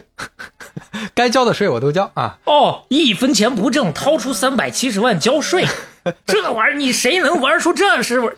但是对他来说，这大吹大擂就可以了，四处炫耀。你看我多能挣钱，这真是把当年那个我在厂里要的那个面子全挣回来了。哎呦，我的天哪！这 在社会之上，那也是绝对的有地位。整个无锡市的财神，当时谁要能搭上这艘大船，谁要能给他帮上个忙，百万富翁说来就来，嗯，自个儿也能够赚钱，因为他给的那利息高啊，对不对？是，而且呢，人家也会重点打造，不光是人，他还打造这个重点的集资的明星地区，江阴就是其中之一。江阴对、这个事儿要稍微的说一下啊，江阴属于江苏省辖无锡代管。哦，说江阴，可能很多人第一反应啊，能想到华西村。是，哎，当时其实当地有一句俗语叫做“江阴强盗无锡贼”，不是一个坏的说法啊。当地的老人老老一辈的人去打听打听，按照老辈的人的说法呢，所谓的江阴强盗就是说江阴人呐豪爽，无锡贼就是无锡人精明，心思缜密。啊，就是贼精贼精的那啊，个贼差不多就是这个意思啊。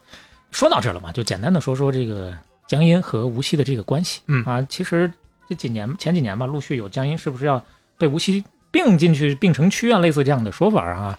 这个就是可能有当地的朋友会更熟悉一些，欢迎大家在留言区跟我们一起来分享分享，科普科普啊。呃，这就算是其中一个集资的这个重灾区了。当然，重灾区当中，人家也真有聪明的，真有有定力的，真有不往里掺和的。嗯，八三年的时候，无锡惠山区有一个村儿，成了江苏的第一个亿元村。八三年的时候，亿元村，就这个村的资产有一个亿。对啊，所以说再倒回一下啊，最早的时候咱聊健力宝那期啊，嗯啊，无数的 Q 到最经典的这期健力宝啊，咱不是说到万元户的概念吗？当时我说，我记得大概到九十年代才有万元户的这个概念，其实真的记得还没有那么精准。万元户这概念最早一九七九年出来的，特别早哦，那么早就出来了。对，就有了。那那个时候万元户还不是指的普通小康，那肯定指的是有钱人了，那很厉害了，啊对吧？嗯。那我其实也是看到他这个亿元村，我才考虑到哦，万元户这事儿可能确实不太精准。嗯在这儿呢也跟大家稍微的再来纠正一下哈。啊，对，咱说这个亿元村啊，人家这个当时这个村书记啊，就特别的明白事儿。当时四次找他动员他想要参加集资，人家怎么说？我们村儿吧，拿个个把亿资金没问题。你这说的味儿全是这 都是东北味儿，东北味儿，人家江苏东北咱不会呀、咱不会呀、拿个个把亿资金没问题，但是我不上那个当，大体就给他分析的头头是道啊、哦你给百分之六十的年利息，你拿经济头脑来分析，不可能啊！是啊你想他的利息，他想你的本钱呢？嗯嗯嗯，哎呦，那老村书记厉害啊这真的是贼啊，对贼精贼精啊！你说那个时候能想明白这个事儿，能有这个定力，第一方面厉害，第二只是少数。到了什么时候呢？最鼎盛的时候，差不多九二年底到九三年上半年啊，这是他集资的高峰了。这家新兴公司啊，平均每个月有八千万到一亿多的资金进来，流入啊，一个月流入集资，全部都是集资款。这是九三年上半年截止的，到九四年东窗事发的时候，集资总额三十二点一五亿。这听起来比台会吓人啊！就他一个人搞出这么多钱来，对，台会当时咱说了，总金额发生金额可能十个亿左右是啊，而且这个是很多会是吧？还是那个啊，很多会，很多会，对啊，对，就很多会加起来嘛。对那这个你不得了，邓大姐自己搞来的呀。对，这还是 to B 赚钱呀，to B 有而且钱呀，挂挂的是他头上反正背着一个啊，对吧？上面还是有背书的背书啊。有背书的。嗯嗯，但是呢，这个东西为什么咱说东窗事发呢？因为还是那个原理是吧？又一次的到了我们的提醒环节，它不可能一直转下去，总有跑不下去的时候。什么时候跑不下去了呢？这个咱台会那期也有提过，收紧银根的时候，它就没法支撑了，它的这个现金流就顶不住了。九三年五月，当时国家实行宏观调控政策，银根缩紧，金融秩序整顿，所以他们能够忽悠到的钱就越来越少了。四月的时候还能一个月进账九千多万，到了五月，啪掉了一半，掉到四千多万。嗯，到了七月份一千多万，八月份四百五十万，十月份三十万啊，那就相当于没钱进来了。这这跟之前的比，进不来了。一涉及到缩紧银根，当然说有点不说人话了还是就是财经方面用的比较多一些。就是你整个这个市场流动性就弱了嘛，市场上的钱就少了。你包括嗯你从银行体系、从各个体系能够搞出来的钱就少了。你对比一下现在这个以美国为首的这个全世界的主要经济体，当然不包括我们在内啊，嗯，加息对吧？嗯加息是为了干嘛？就是通胀太严重，我通过加息的方式，最通俗的解释，减少社会上的就是钱让总量钱。更多流入银行嘛。对嗯吧啊，你可以这么理解是吧，就是这样的方式，所以他们社会上的钱少了，他们就越来越少能忽悠到了，当时就没有闲钱了。嗯，当时宏观上就市场上的钱太多了，炒得太热了、嗯啊，像这种乱象很多，可能要治理一下。对，那跑不下去之后，你想啊，一个月只有三十万，那前面的那个还本付息付不出来了，嗯嗯大家就开始上门要账了。是你这新来的钱没有，但立马就崩了，感觉几个月就崩了。啊、越来越多的人，有的是去公司，有的是直接跑到邓大姐的家里头。当时呢，她住四楼，从四楼一直排到单元门口，楼道里满满的啊。所以到这儿，熟悉的剧情又来了，又被举报了。嗯少不了，肯定要给他告上去，对吧？九四年六月份有一封告他非法集资十个多亿的举报信传到了江苏省委，从这个时间点开始，东窗事发。嗯这个案子的级别特别高啊。首先呢，江苏省级高院把它列为全省第一要案，然后呢，往上直达天庭，中纪委牵头，国务院办公厅、最高检、最高人民法院、公安部在内，包括财政部十几个部门领导参与开会，嗯，就商量这个事儿。直接参与办案的人员后来几百个人，最高峰的时候包括外围工作人员上千个人，嗯，是那个时间点共和国第一经济犯罪大案。这背后涉案的什么党员干部都有多达上百个人，嗯，这其实确实是一个非常重要的案子。对你，你不管说资金数，还是说社会面的影响，嗯，实在太大了。对啊，咱们仅仅从另一个啊，可能数据上更有冲击力的一个说法，仅仅两个主犯的卷宗九十九本，一万五千多页，还有四十多本账册，一万五千多页一 呀，万一万五千多页，嗯对，而且是仅仅这两个人的嗯嗯，票据，还有四十八万张呢。你说要多少人去努力才能把这个事儿给他倒清楚、搞明白？嗯，所以这么大的一个影响，第一大案跑不了了。嗯，九五年十一月，受贿罪、行贿罪、贪污罪、挪用公款罪、投机倒把罪数罪并罚，执行死刑，剥夺政治权利终身。在此，我们又提到了投机倒把罪，嗯，在台会那期，说最后一个投机倒把罪是给某一个会长嘛？最后一个因投机倒把罪判死刑的是郑大姐。哎，对，这次邓大姐，嗯，也有投机倒把罪，但是呢，她是数罪并罚。啊，对他还有很多别的更严重的罪嘛，对吧？上次我们说到投机倒把罪，在那个时间点，正大姐判的时候是最终终审是一九九一年，嗯，在那之后呢，慢慢的、逐渐的退出历史舞台，还退了那么几年，一直到这个九七年，哦，投机倒把罪才真正的退出历史舞台，这是一个有一个历史过程的啊。嗯。刚才说到的所有的这些罪行，什么受贿、行贿、贪污，其实还没有涉及到咱谈到这一系列问题，包括他这个问题的根本，涉及到他其实是类似于非法吸收公众存款、集资诈嗯骗这些个罪名。但是那个时间点，咱们还是刚刚进入社会经济体制时候的，以整个的不管是法律体系还是经济体系在完善和梳理的这个过程。对，所以说很多经济犯罪也是要摸着石头过河，怎么判，怎么去给它定性。这个案子起到了很重要的推动的作用。所以，由这个案子的推动，九五年的时候，咱们国家出台了一系列的金融方面的法律。九五年通过了一个什么呢？商业银行法，那个里面第一次用到了叫做非法吸收公众存款的这么一个表述。哦，这是第一次在法律当中有这样一个表述，并且谈到构成犯罪的要依法追究刑事责任。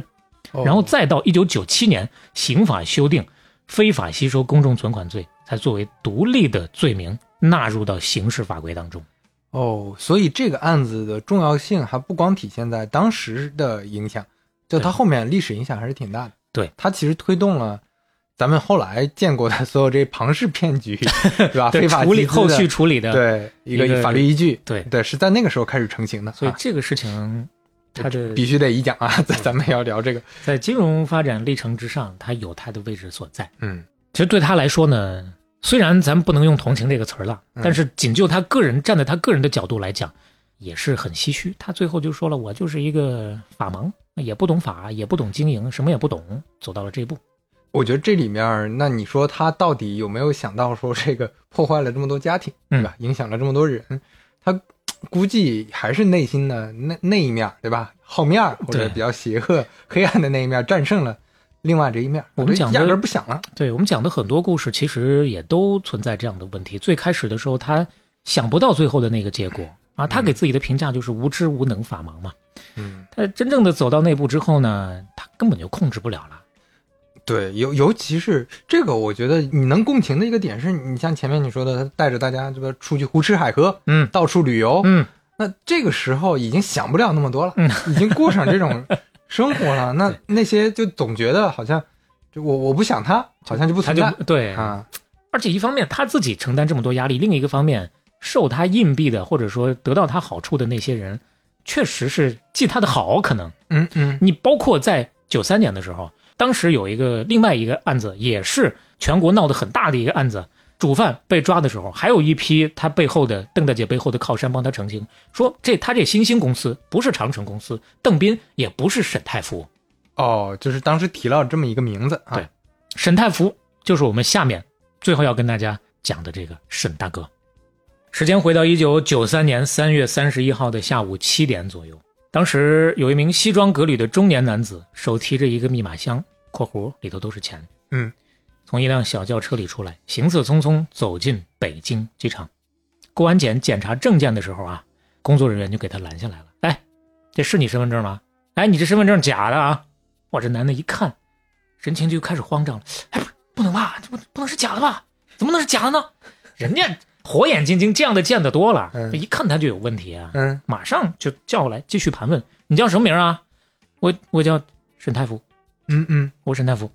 工作人员开始一愣，然后马上就反应过来，哦，这就是沈太福，超级大骗子 沈太福 就是人人都知道这个名字了啊。啊！那个时候确实是挺出名的，而且比他沈太福这个名字更出名的，是他的刚刚我们提到过一次的，叫做长城公司。嗯，这个人和这个公司，当时在很多的老百姓的眼里，那确实也是一个传奇人物。我们又得简单的回溯一下他的生平了啊。好，吉林四平人，从小学到初中学习都挺好的，而且啊挺爱好发明创造的。后来呢，考入了一个长春水利电力学校，毕业之后呢，就顺理成章进水利局工作。嗯，但是呢，哎，刘慈欣是发电厂是吧？对，火电厂。火电厂，嗯，就是这工作呀，你想那个时候更早，实在是对他来说，对于很无聊。这些有能耐的人来说，是啊，某种意义上加不加引号，确实是有能耐。嗯，受不了，太平庸了，不想干了。八四年辞职了。辞职之后呢，先是搞了一家科技开发咨询公司。嗯，你想那个时候八四年还带咨询这俩字儿，嗯还科技开发，太先进了，确实是太早了。那但是他不自己不觉得呀，他没有这个觉悟啊，还特别努力的去揽业务，每天骑着自行车跑到长春的大街小巷、街头上去贴广告，确实基本没有效果。他就贴满全长春，也没有什么生意，嗯没办法，这想其他的门路吧啊。后来呢，又找关系承包了一家眼看要倒闭的街道小厂，叫做长春锅炉仪表厂，锅炉仪表嗯啊，搞这个仪表的，这回可以了，倒腾了一年，算是有盈利，然后拿盈利呢搞研发投入，搞出了一个正儿八经的新产品，叫啥名呢？叫做双色液位计，液体的液，具体原理咱也不解释了啊，反正就是新产品啊。啊，这就这个也是跟原来仪表类似的一哎，个对对，工具啊。对，那是正儿八经的搞研发搞出来的、嗯嗯啊，人家是做实业的啊。哎呃，当时呢，他也是想办法啊，获得了国家机电部、交通部、劳动部在内，一共是八个部委的推荐，卖的不错。凭这个东西盈利四十七万，在当时八几年呀、这就是天文收入了。快倒闭的厂吧，嗯已经很厉害了。在这个基础之上啊，八九年的时候，他又以拿出三十万个人资本，注册成立了一个北京长城机电技术开发公司。哦长城这俩字儿从这儿开始就有了。这家公司呢是集体产权性质，其实是它是一家私人的公司，但是集体产权性质。这个涉及到当时的大环境啊，就当时的环境里头挂着集体牌子干民营企业这种的很多很多，但是呢，这个事儿多少留下了一点点的隐患，后面也会出问题。这算是他出问题的其中的一个原因。有了这个公司之后，很重要的下一个产品就是公司成立的第二年，他跟当时辽宁的两个工程师，哎，搞出了一个，其实是人家工程师搞出来的啊。他呢找到了这个工程师，也有说法是工程师找到他。总之呢，就是两边看对眼了啊。嗯对，看对眼之后呢，把这个新产品啊给做起来了，叫做什么呢？叫做逆变形无整流于三相换向器电动机。啊，这是是一个电机啊。对，电机，通俗的讲呢，就是一个调速电机，有点，我觉得有点像现在变频空调的那种意思。啊，它能自动调节调频呢。啊，对，调频调电机的这个速度。嗯以前呢，你电机是多少就是多少了，已经可能大马拉小车有点太浪费了，是吧？现在呢，它可以自己去调频啊，那省电嘛。啊，对，节电效率呢，百分之二十到七十不等啊。如果能做好，也挺有前途的。嗯嗯，这个时候呢，他想做，但是那没有钱，钱不够。嗯，那我估计又得集资啊。对 你讲的非常对，银行呢对于他这个事儿没啥兴趣，那怎么办呢？民间融资。嗯，当时能源紧张一直是国家的一个瓶颈，发展瓶颈。所以说呢，所有带点节能概念的新技术，当时都是挺受青睐的。所以说，他就通过这样一个新技术，呃，获得了当时国家级的科技成果的一个鉴定，然后就开始拉大旗扯虎皮了。对我有品牌有口号了嘛？对啊，他对外宣称是什么呢？我们几年以来啊，先后对这个技术啊，对这个电机，我已经投入了接近五千万了。我们这个电机宣称宣称 啊，哪有那么多钱呀、其实啊，没有没投那么多钱。而且我们这个东西啊，能源部门给我们推算了一下，我们一年下来，全国范围之内能节电四百亿千瓦，特别有前途 啊！四百亿千瓦，老百姓知道四百亿是个啥概念啊？一听就觉得牛啊，是吧？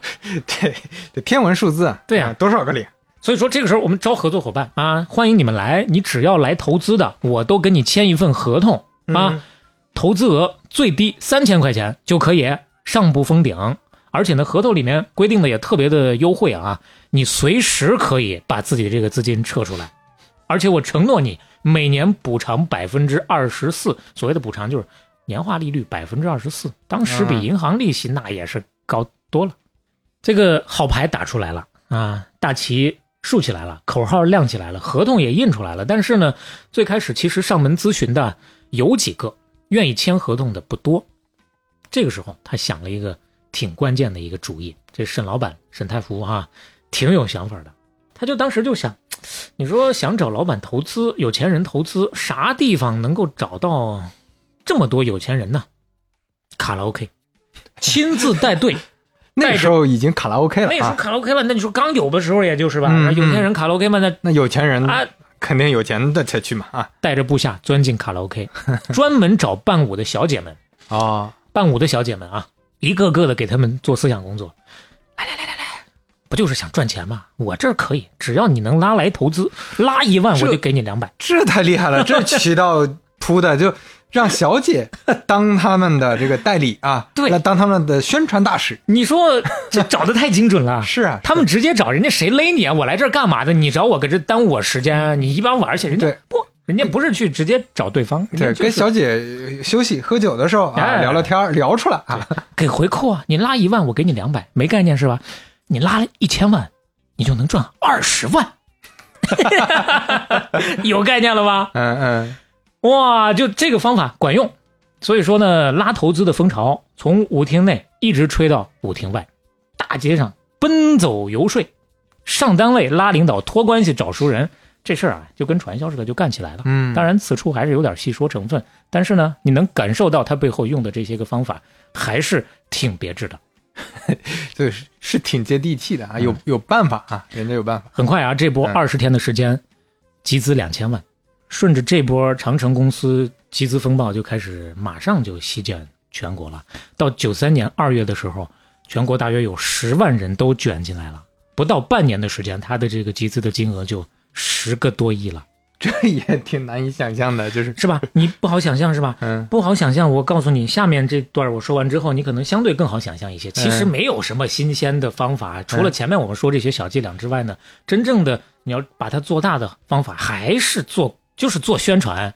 他把公司发展到二十多个分公司，一百多个分支机构，雇了三千多个人。这帮人主要业务是啥？炒新闻、登广告、拉资金，就还是那场那个套路。对是啊嗯，这当中离不开媒体，甚至还离不开一些个别的党政干部。嗯，这这跟刚才前面咱们说的又像了，非常接近了，又像了啊。嗯，这媒体呢涉及到一家有名有姓的《科技日报》，嗯，一个记者先后给他发了几篇文章，挺管用的。文章名字啊挺有意思，二十天集资两千万，就相当于这一篇把前面这个事儿特别红火，给他捧了一下子。嗯还有一篇用高科技和我们百年不懈的改革开放筑起新的长城。还有一篇，嗯为了千百万父老兄弟，又能看到希望，又能下接地气，这上价值上的 也对够狠的啊！我们光看题目就能感受到，这是不遗余力的给他做广告。哎呦管了大用了！而且为了感谢这个记者，沈老板先后给了他两万，还有好衣服皮尔卡丹。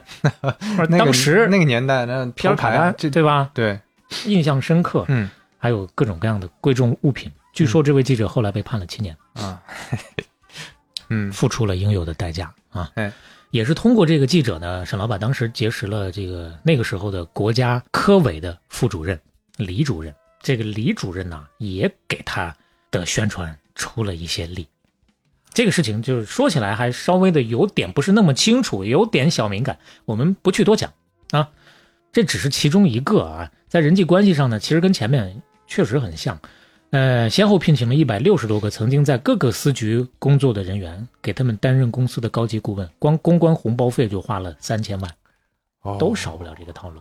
这我要打入内部，对吧？我就把内部的人挖来帮我把搞定，整个关系网都控住了，都把住了。而且除了这些花钱搞定的之外，还有一些呢。说实话，他的这个集资模式，当时有比较有名的，大家都认可、很正直的专家学者，应该是由衷的给他赞叹的，觉得他这个模式也写过文章、写过论文，觉得他这个模式啊是有前途的。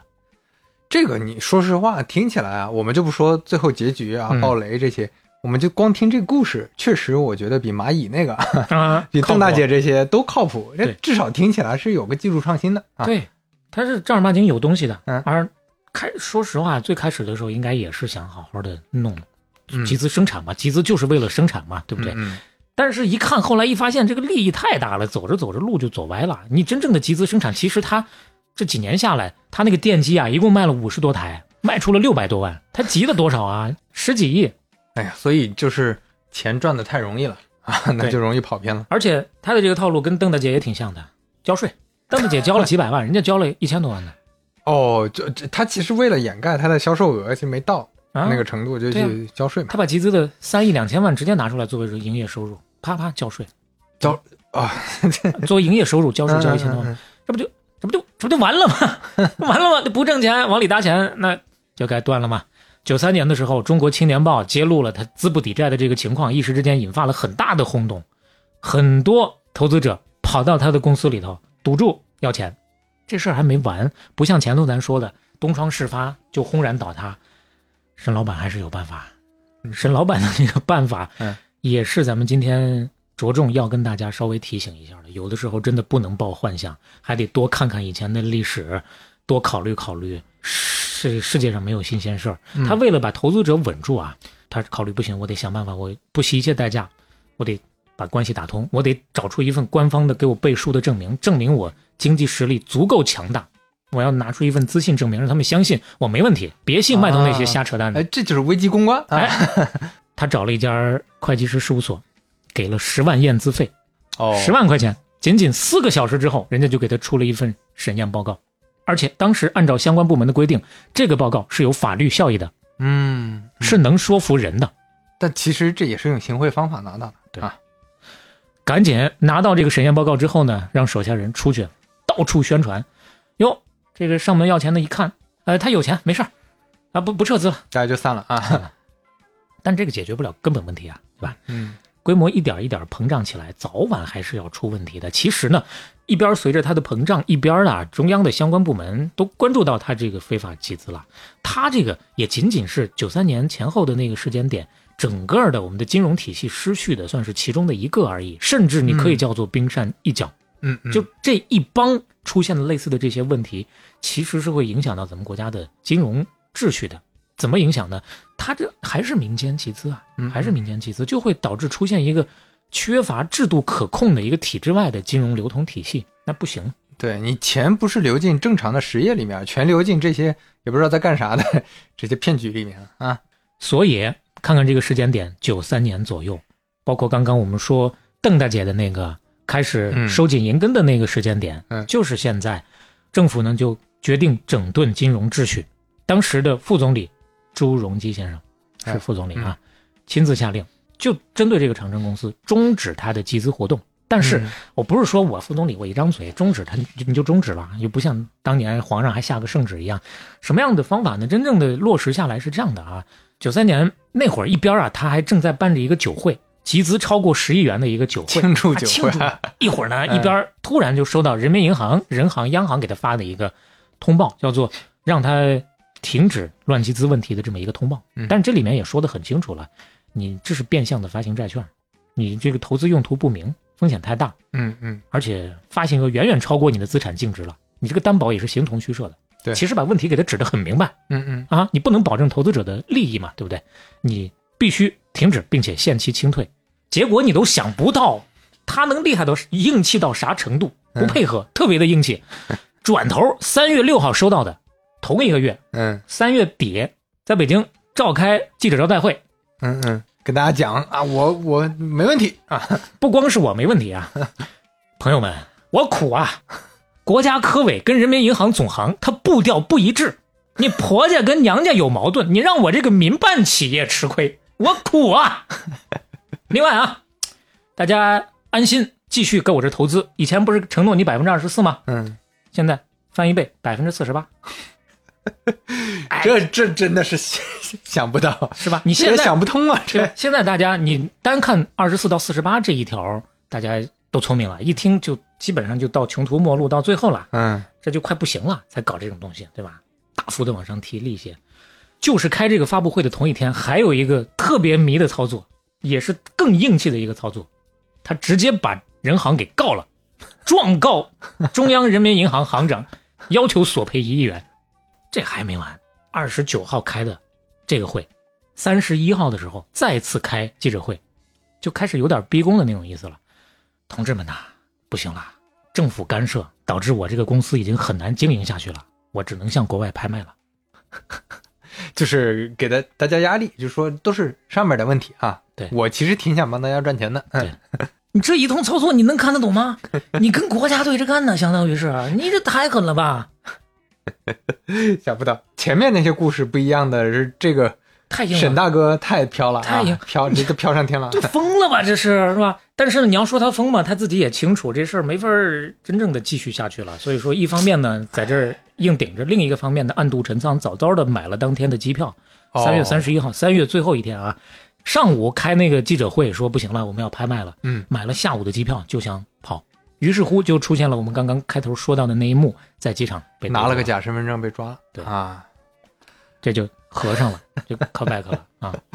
哎呀，这沈大哥看来是个聪明人啊。哎呀，先稳住局面，然后我自己肉身先出去啊。对，你说他这个做法放到前几年，那不大有人在吗？但是很超前啊，是吧？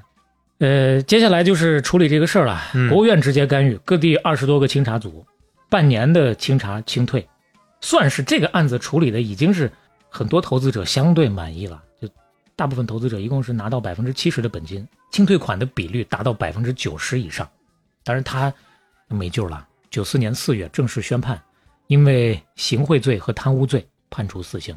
就刚刚我们说了嘛，嗯九四年这个时间点依然没到九五年，依然没有集资诈骗罪，依然没有非法吸收公众存款罪。嗯，你讲的这个故事啊，都是发生在九三九四。嗯你知道九三九四有一部电视剧哎，叫《我爱我家》，《我爱我家》里面葛优演的那个角色你还记得吗？葛优躺就是在那里头，哎，葛优躺就是那里头，但他具体是什么角色呢？他演了是一个落魄的发明家和创作家。哎，然后他讲的故事呢，都是那种什么故事呢？啊，我研究了一个方法，水变油。嗯啊，水变油之后呢，我就能解决全国多少多少百亿的哎呦啊这个电力的这个效率问题。嗯，啊我要在喜马拉雅山上扎个洞啊，我要引引进印度洋的暖风啊，改造西藏啊。直接把穆其中先生当时的那个给直接搬过来了，是吧？这这水水变油也是哈工大的真实的一个污点也有历史啊也有。然后他这里面讲的他好多发明呢，就不止这个，建议大家去看看，嗯这真的反映了当年的一个历史啊。讽刺感满满啊！对，就是他就是一个落魄发明家，他就想着说我为国家分忧啊，我要拿拿钱去给大家解决这个问题，然后大家给我点钱啊，大家资助我一下。哦，那个时候不是为了骗钱，正儿八经民科的那种嘴脸是吧？呃，民科的嘴脸，但是他背后是不是具体骗钱，他也没表现出来。哦，他就是这么一个设置啊，就是这么一个人设。神剧啊，神剧、啊是我学也是要好好研究的。哎，这有有兴趣的朋友啊，可以去看一下。哎其实你说到这个水变油这个事儿啊，你哪怕是现在的新能源，也有一些类似的骗局。听说过那个什么水变氢，哎，就就有一个类似这个骗局呢，啊咱们可以在金融骗局系列的下一期节目里面跟大家总结一波，把这个也放进去。目前我们前两个说到都是民间集资，更多的是骗单位、骗老百姓的。嗯，下一波我们可以说说骗政府的。哦，哦，这个骗的可就真的大了，可就真的厉害了。嗯这期呢，就是四位啊，四位主角跟大伙儿就聊到这儿了。嗯其实从这背后呢，大抵我们能够总结出一条线，呃，市场经济当然是充满活力的，激发活力的，嗯但是它本身是需要有法治健全的前提之下的，才能更好健康发展的经济，是吧？